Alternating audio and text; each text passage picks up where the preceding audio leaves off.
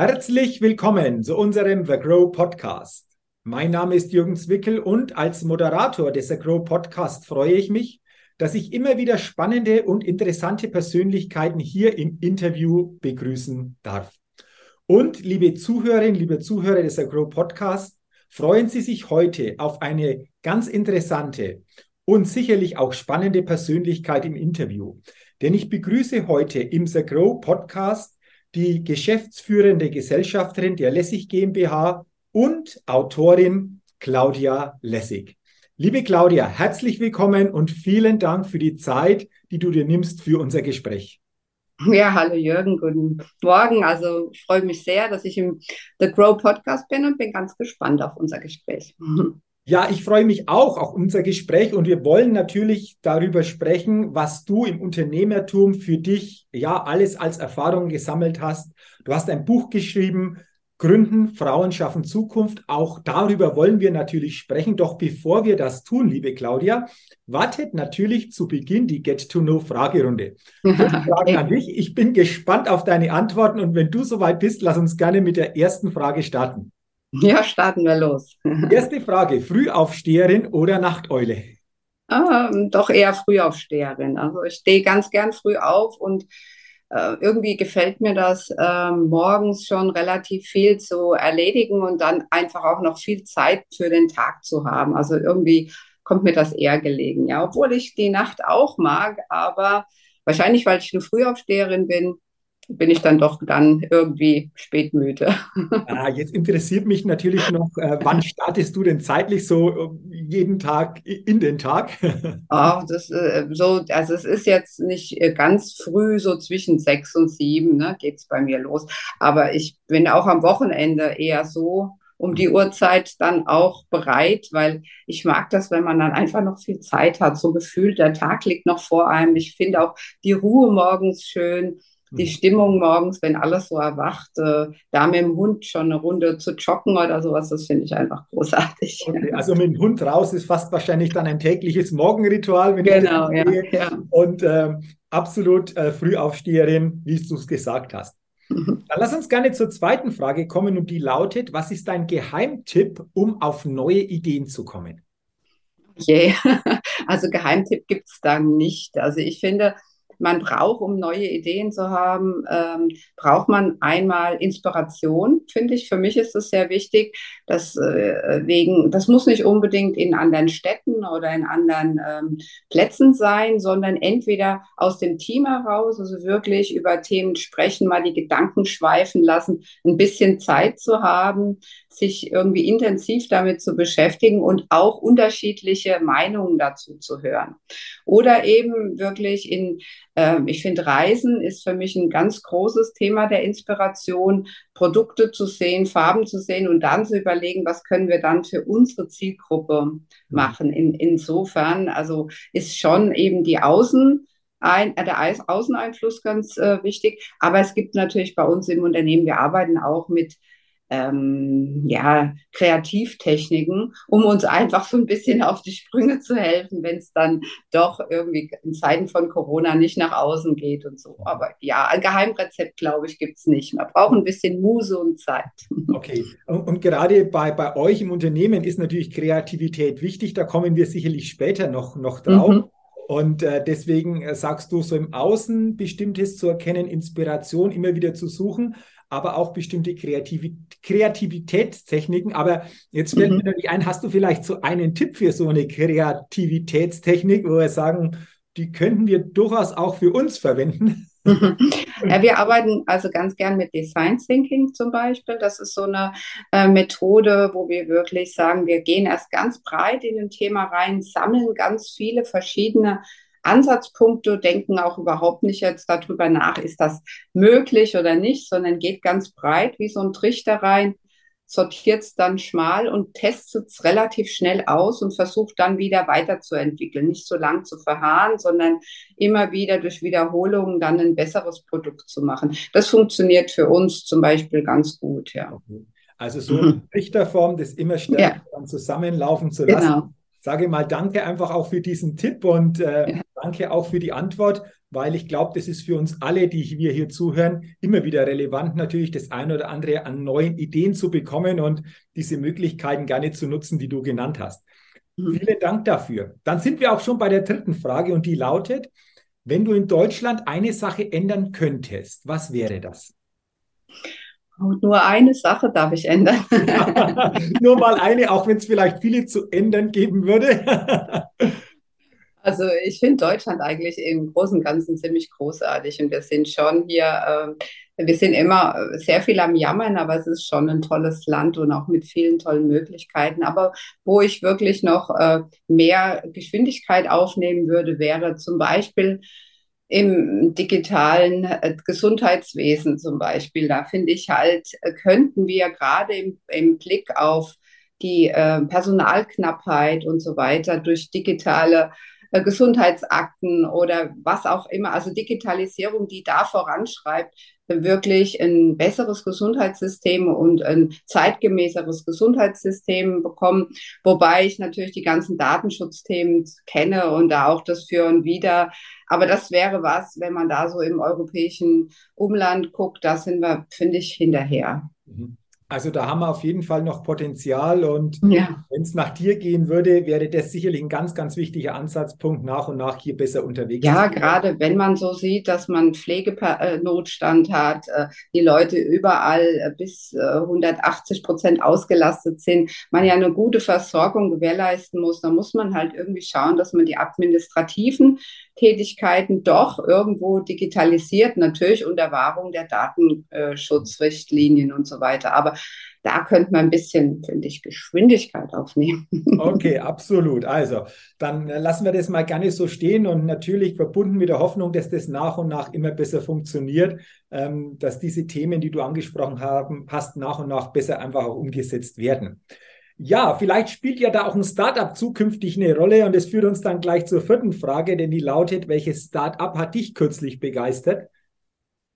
Also das kann ich gar nicht so sagen, dass es ein bestimmtes Startup äh, ist. Aber ich war gerade ähm, vor einiger Zeit mal bei so einem Gründer ähm, ja, in Marburg, wo verschiedene junge Leute ihre Startup-Ideen gezeigt haben oder auch äh, junge ähm, ja, Unternehmen, die mit uns kooperieren über Geschw äh, Gewinnspiele und so weiter. Und eigentlich sind es mehr die Persönlichkeiten, wirklich die, äh, die äh, jungen Leute, die dann äh, was bewegen wollen und auch den Mut haben, dann äh, da ins, ja, ins Unternehmen sich zu stürzen. Das ist eher so eine Mentalität, finde ich, was mich begeistert, wenn man für eine Sache richtig brennt und ähm, dann jetzt einfach auch die Extrameile geht und das umzusetzen will. Also das, ich kann jetzt da kein besonderes Startup herausheben. So würde ich das beantworten. Aber diese, diese Tugenden, wirklich für eine Sache zu brennen, wirklich ja. den Mut haben, dem dann zu folgen, da wirklich sich auf den Weg zu machen,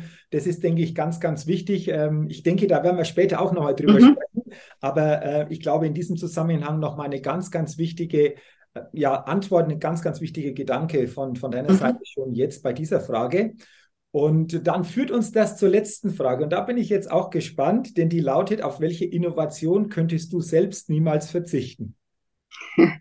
Also äh, was natürlich äh, jetzt fast ein ständiger Begleiter ist, ist natürlich mein iPhone und äh, die, und das ist wirklich etwas, äh, was jetzt auch durch die Corona-Zeit noch mal stärker ähm, nach vorne gegangen ist, dass wir wirklich uns remote zusammensetzen. Das Thema Teams oder Zoom, ähm, die, äh, die Schnelligkeit, wie man ähm, Gespräche mit unterschiedlichen Persönlichkeiten hinbekommt, wie unser Podcast jetzt auch heute. Also, dass man da nicht in Präsent, Präsenz überall da sein muss, das ist, finde ich, für mich jetzt im Moment unverzichtbar. Auch diese Freiheit, die man dadurch hat, von anderen Plätzen zu arbeiten, das finde ich toll. Ja. Und wir können diese Innovation, du hast es angesprochen, ja jetzt heute wunderbar für diesen Podcast, für dieses Gespräch nutzen.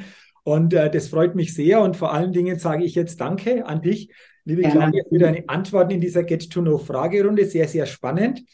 Und du hast angesprochen, dass das Thema Mut wirklich für etwas zu brennen ganz entscheidend ist. Ich habe dich ja auch vorgestellt, du bist geschäftsführende Gesellschafterin der Lessig GmbH, hast die 2006 mitbegründet.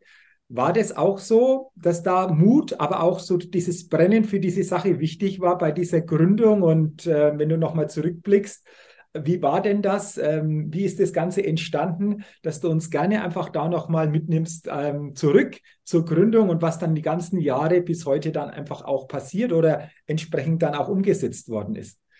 Mhm. Ja, sehr gerne. Also äh, entstanden ist die Idee eigentlich aus der vorhergehenden äh, unternehmerischen Tätigkeit. Ich war zunächst ähm, für einen großen Konzern in der Assistenz, ähm, in der Vorstandsassistenz tätig und hatte da einen ziemlich anspruchsvollen, auch einen Job, der sehr, sehr lange Stunden äh, gefordert hat. Meine Kinder sind dann auf die Welt gekommen und dadurch musste ich mich irgendwie umorientieren.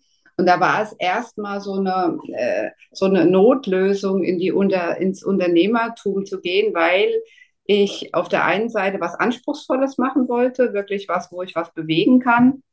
Und auf der anderen Seite aber meine Zeit flexibel einteilen äh, möchte und äh, aber irgendwie nicht irgendwas machen wollte, was dann ja irgendwie vom Anspruch zurückgeht, äh, nur weil man eben dann Familie gegründet hat. Und dann kam mir die Idee mit dem ähm, eben Trendscouten von verschiedenen Produkten im Bereich Baby und Kinder aus dem europäischen Ausland und die Marken hier aufzubauen. Das habe ich dann auch eine Zeit lang gemacht, habe mir dadurch ein gewisses Fundament geschaffen und mir ist halt das Thema Nachhaltigkeit unglaublich wichtig, schon sehr, sehr lange. Und deswegen kam es dann natürlich, wie es kommen musste. Ich musste dann einfach meine eigene Marke gründen, weil ich mehr Einfluss auf dieses Thema Produktion, Nachhaltigkeit, Design nehmen wollte.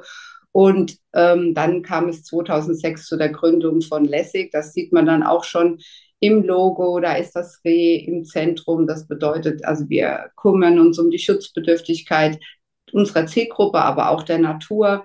Und das sind Sachen, die eben dann als Unternehmerin konnte man das selbst eben drauf Einfluss nehmen, selbst bewegen. Und das ist das, was mich wirklich interessiert. Und Mut gehört dann natürlich dazu.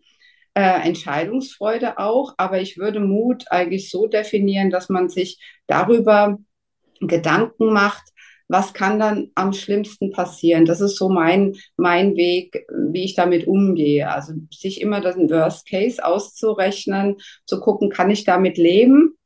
Ist das, was ich tragen kann? Und dann die Entscheidung aber auch zu forcieren und dann auch dahin zu gehen. Und sich aber bewusst zu sein, es kann auch schief gehen, aber das ist vielleicht keine Sache, die mich total umschmeißt, sondern daran, daraus kann ich eher lernen und weiter wachsen. Das muss man mit sich selbst wirklich ausdiskutieren und da auch ehrlich zu sich sein. Kann man mit Unsicherheiten leben? Kann man äh, ja die Verantwortung tragen? Möchte man lieber vielleicht Stabilität und äh, finanzielle Sicherheit? Das sind Dinge, da muss man ziemlich ehrlich zu sich sein. Für mich war es einfach wichtig, ich wollte etwas erschaffen, was bewegen, was eigenes äh, beeinflussen und dann war der Schritt für mich eigentlich ganz klar. Okay, äh, also sehr, sehr interessant, vor allen Dingen dann auch sich die, die Frage zu stellen, was kann im schlimmsten Fall passieren, was ist der Worst Case, hier mehr Klarheit zu schaffen, um dann für sich auch bessere Entscheidungen treffen zu können. Du hast ja angesprochen, wie sich das die letzten Jahre entwickelt hat, das Ganze. Ich habe auch gefunden, dass ihr als Lessig GmbH nach außen Folgendes einfach auch kundtut.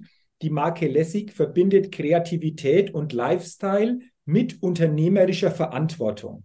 Und da sind für mich jetzt zwei Fragen entstanden. Wie verbindet ihr genau Kreativität und Lifestyle?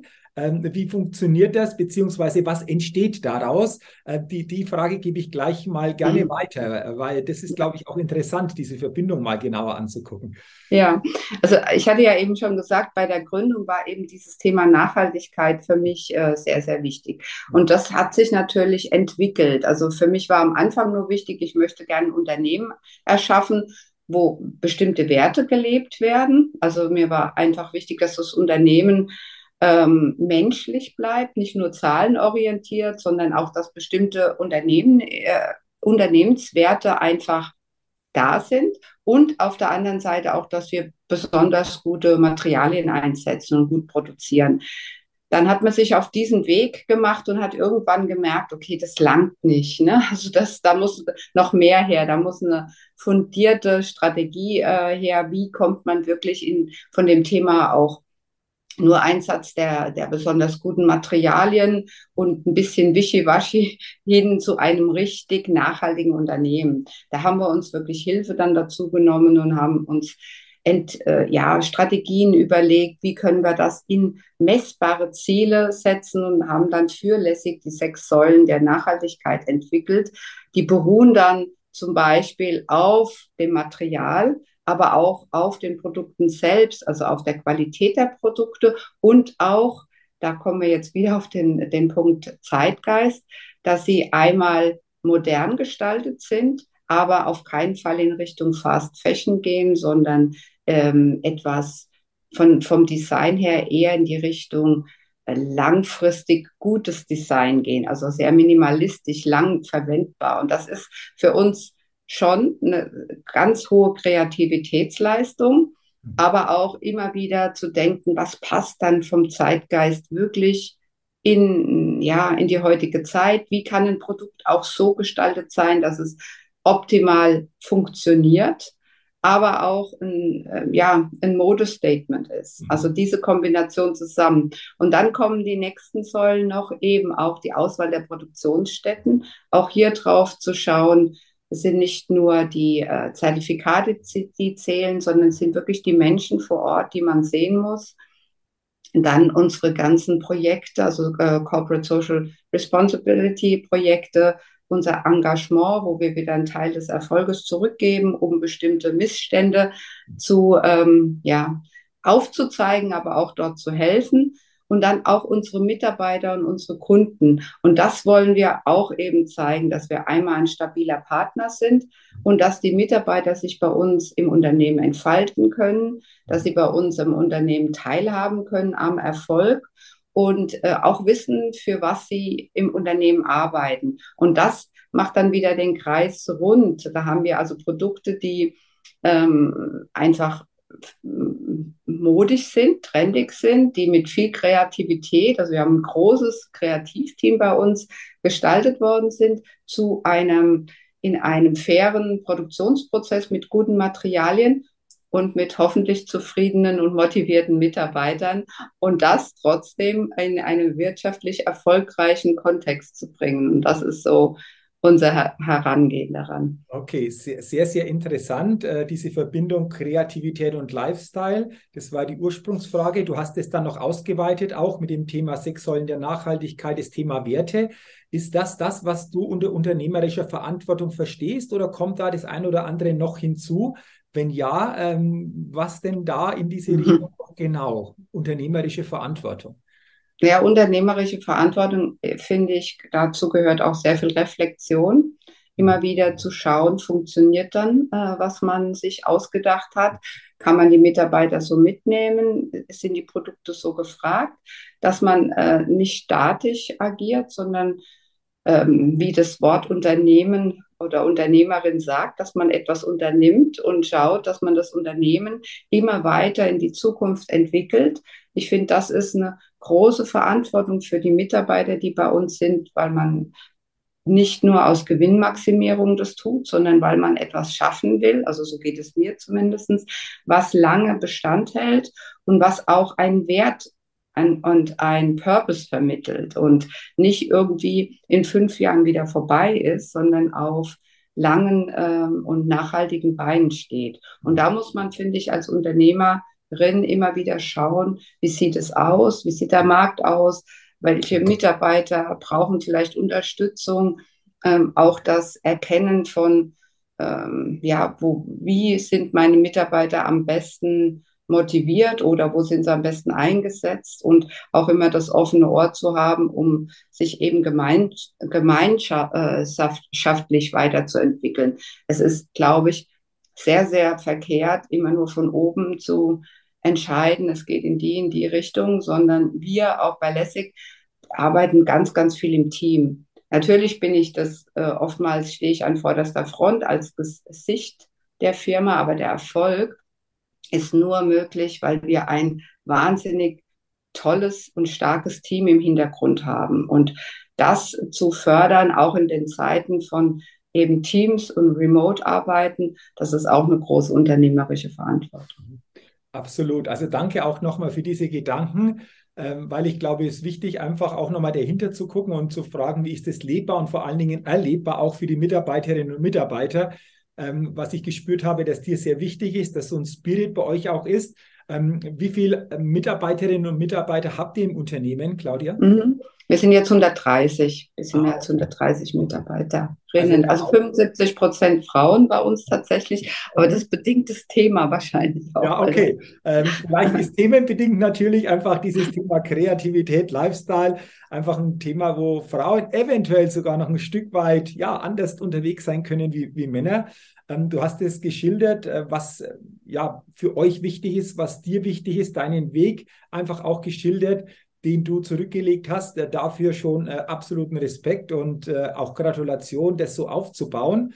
Und du hast ja darüber hinaus, ich habe es vorher auch angesprochen, ein Buch auch veröffentlicht als Autorin. Mhm. Gründen, Frauen schaffen Zukunft. Das ist der Titel. Genau. Du gerne einfach auch mal ähm, mehr zu deinem Buch weitergeben, was der Hintergrund war oder ist, beziehungsweise was durch dieses Buch auch nach außen gebracht werden soll. Mhm. Die Idee, äh, Idee zu diesem Buch entstand eigentlich daraus, ich habe vor einem Jahr schon bei einem anderen Buchprojekt mitmachen dürfen. Und zwar, da hieß der Titel Nachhaltigkeit, Frauen schaffen Zukunft, herausgegeben von der äh, Professor Kammerlander und der Claudia Rankers. Mhm. Und da war ich Autorin, eine Autorin von 40 interessanten Frauen, die dort eben ihren äh, ihre Sichtweise zum Thema Nachhaltigkeit im Unternehmen geschrieben haben. Aus die, und das war ein echt auch schon ein tolles Buch, weil 40 interessante Frauen haben einfach berichtet, wie sie das Thema Nachhaltigkeit leben. Und da kam mir die Idee, warum nicht dieses Konzept noch weiterspinnen und das äh, zum Thema Gründen zu machen und bin dann ähm, einmal als Autorin in diesem Buch tätig gewesen, aber auch als Mitherausgeberin, zusammen wieder mit der Professor Dr. Kammerlander und äh, Claudia Rankers. Und wir haben da auch wieder mehr als 40 Frauen eben gefragt, die Geschichte zu erzählen. Wie haben sie gegründet? Warum haben sie gegründet?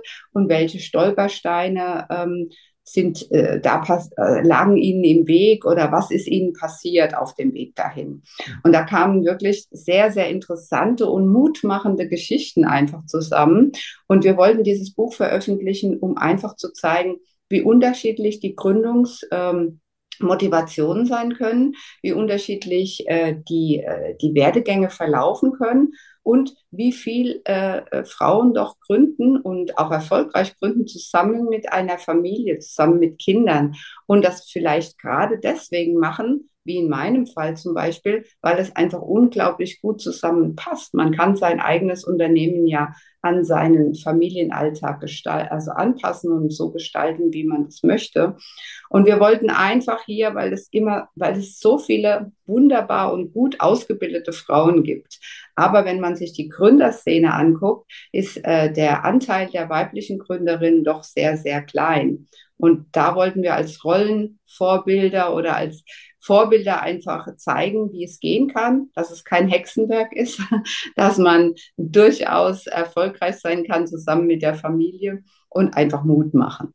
Okay, also ich verstehe mhm. so, dieses Buch soll Inspiration darstellen ja. durch die Geschichten, aber auch ein Stück weit Mut machen für alle, die sagen, hm, irgendwo habe ich da so eine Idee, irgendwo habe ich da was, aber eventuell fehlt noch so der letzte Schritt und aus diesen Geschichten einfach Inspiration sich zu holen, aber auch das eine oder andere deutlicher zu erkennen. Und ähm, ich denke, da genau. ist ganz wichtig, weil, wie du sagst, dieses Thema Gründen, gerade Frauen, die dann einfach auch in diese Gründungsphase kommen, äh, auch in Zukunft das sehr, sehr wichtig ist. Und ich glaube, für alle, die sich da wiederfinden, eine wunderbare Lektüre, da mal wirklich reinzulesen und reinzuschmückern. Ja, finde ich auch. Und ich äh, finde, es ist halt irgendwie schon ähm, oftmals eine weibliche Eigenschaft, sehr viel zu zweifeln und zu denken, das schaffe ich nicht und da muss ich noch noch eine Ausbildung machen oder noch äh, noch besser sein. Mhm. Und äh, es gibt sehr viele gute Frauen und äh, da würde ich einfach sagen, traut euch und guckt Absolut. euch da mal ein bisschen also, um. Traut euch, das ist mal so diese Botschaft, die auch hier vom Podcast weitergeht.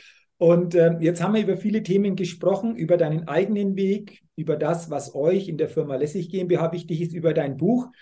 Liebe Claudia, wenn wir am Ende des Gesprächs insgesamt nochmal drauf gucken und überlegen oder du dir überlegst, was ist so aus deiner Erfahrung heraus, aus deinen Erkenntnissen vielleicht eine wichtige Botschaft, die du unternehmerisch, aber auch persönlich lebst und die du gerne an die Hörerinnen und Hörer des Agro Podcasts weitergeben willst. Was wäre das so als Schlussgedanke von deiner Seite? Also das, was ich eben gerade gesagt habe, traut euch, wenn ihr traut euch selbst äh, mehr zu äh, und dann aber auch ähm, bleibt, ähm, bleibt dran. Also nicht beim erst, bei der ersten Schwierigkeit aufgeben, sondern sich schon darauf einstellen. Ein Unternehmen ist, ich würde es immer be beschreiben wie ein Cross-Streckenlauf. Also es sind viele Höhen und Tiefen und man muss eigentlich, man muss eher so ein Ausdauersportler sein und sich also damit äh, auseinandersetzen, dass es länger dauern kann und dass man auch mal stolpert, dass man mal hinfällt und dass das aber kein Grund ist zum Verzweifeln, sondern eher zum Lernen und zum Aufstehen und zum Weitermachen. Und dieses, diese Motivation, also dranbleiben, Biss haben, äh, ein bisschen an die eigene Idee und an die eigene Person glauben und auch eine Ausdauer zu haben, das finde ich ist so mein Learning, mein großes Learning vom Unternehmer sein, Unternehmerinnen sein, ja. Wunderbar. Dann sage ich auch herzlichen Dank für die, diese inspirierenden und mutmachenden Schlussworte, für diesen Schlussgedanken. Liebe Claudia, ich bedanke mich bei dir ganz, ganz herzlich für dieses tolle Gespräch, für dieses tolle Interview. Mir hat es sehr, sehr viel Freude gemacht. Ich habe auch für mich wieder sehr viel Punkte, Gedanken für mich mitnehmen mhm. können. Dafür nochmals herzlichen Dank und wünsche dir natürlich unternehmerisch, persönlich alles, alles Gute und weiterhin auf allen Ebenen viel Erfolg und auch viel Lebensglück. Ja, vielen Dank. Hat mir auch sehr viel Spaß gemacht und alles Gute auch für dich. Liebe Dankeschön. Grüße. Ja, danke schön. Ja, liebe Hörerinnen, liebe Hörer des Agro Podcasts, natürlich auch herzlichen Dank an Sie, dass Sie in diese Folge hineingehört haben. Ich wünsche Ihnen, dass Sie viele gute Gedanken und Gedankenimpulse für sich mitnehmen und auch umsetzen können. Dafür natürlich auch viel Erfolg und ich freue mich natürlich auch, wenn Sie bei der nächsten Folge des Agro Podcasts wieder reinhören und mit dabei sind. Bis dahin eine gute Zeit. Ihr Jürgen Zwickel.